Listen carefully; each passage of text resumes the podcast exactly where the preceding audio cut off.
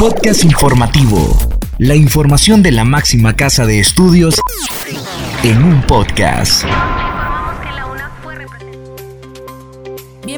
A este espacio de divulgación de la Universidad Nacional Autónoma de Honduras. Les saluda Keilin Espinosa. En esta edición le informamos que desarrollan taller orientado a materializar política de inclusión en la UNA. Escuela de Microbiología inaugura nuevo centro de investigación. CUR fortalece competencias de emprendedores en Comayagua. Con carreras técnicas y de posgrado iniciará Escuela Universitaria Marítimo Portuaria y Logística en Puerto Cortés. Instituto Iberoamericano de Altos Estudios Judiciales y UNA firmarán carta de intención. Iniciamos con Alan Aguilera, quien nos informa que con apoyo de la Municipalidad de Puerto Cortés y de la Universidad Tecnológica de Panamá, la UNA construirá Escuela Universitaria Marítimo, Portuaria y Logística.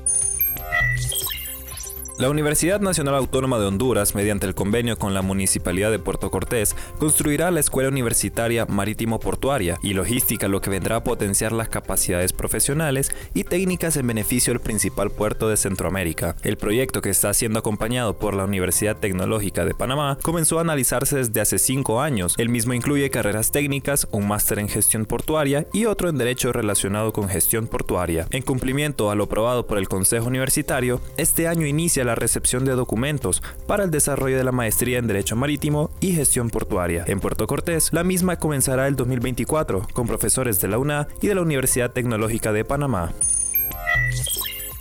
Escuchemos ahora a Esdras Díaz, quien nos comenta que la UNA inauguró el Centro de Investigación en Agentes Infecciosos y Zoonóticos.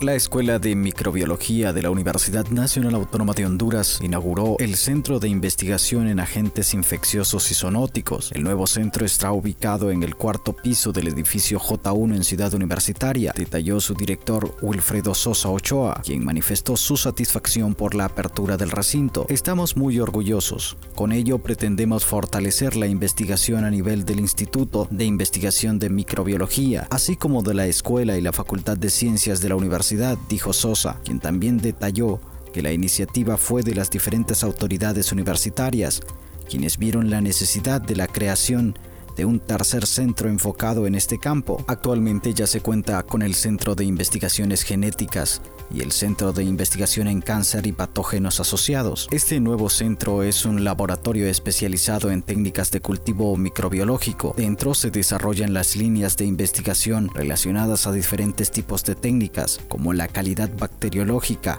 del agua, micosis humanas, patógenos forestales, diversidad biológica y en menor medida las relacionadas a parásitos. Continuamos ahora con Yuri Vargas, quien nos detalla que la UNA desarrolló una jornada de trabajo para darle vida a política de inclusión de la educación superior con equidad para la cohesión social.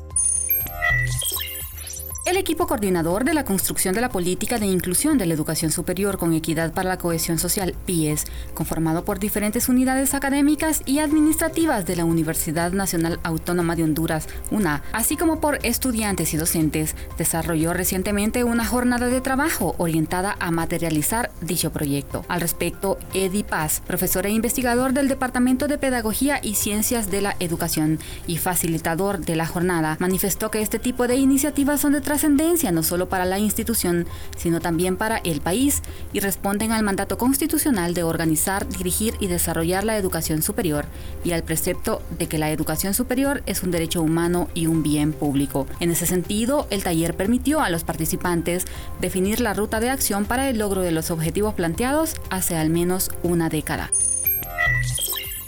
Ahora escuchamos a Cristian Acosta, quien nos presenta que la máxima casa de estudios firmará carta de colaboración con el Instituto Iberoamericano de Altos Estudios Judiciales.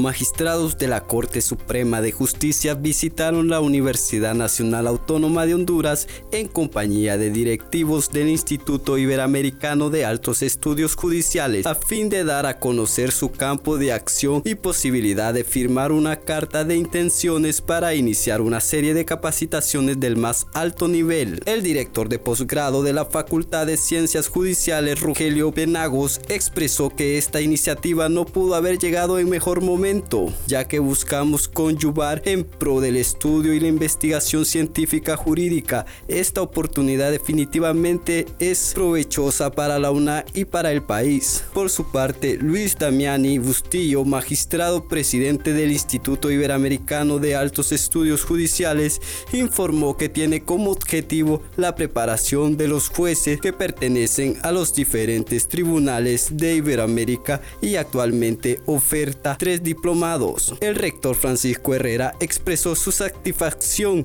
y honor por brindar a los juristas la oportunidad de una formación mejorada que podrán fortalecer su contribución a la administración de justicia en el país.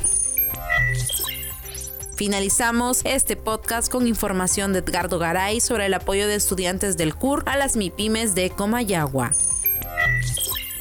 Con el propósito de fortalecer las MIPIMES en Comayagua, el Centro Universitario Regional del Centro fundó en 2016 el proyecto denominado Centro de Emprendimiento. Fue así como se procedió a diseñar y construir la infraestructura, lo que ahora es un edificio de dos plantas, en donde se asignaron áreas dedicadas a la formación y validación de productos. Esta iniciativa surgió como una gestión en el área de vinculación universidad-sociedad, en respuesta a los requerimientos de los Asimismo, dentro del establecimiento, a los emprendedores se les brinda asesoría y capacitación financiera en base a un diagnóstico el cual se hace una valoración de las debilidades y fortalezas del rubro. Cabe mencionar que uno de los objetivos de este proyecto es poder trabajar con 10 microempresas que ayuden con la fuerza económica de la ciudad.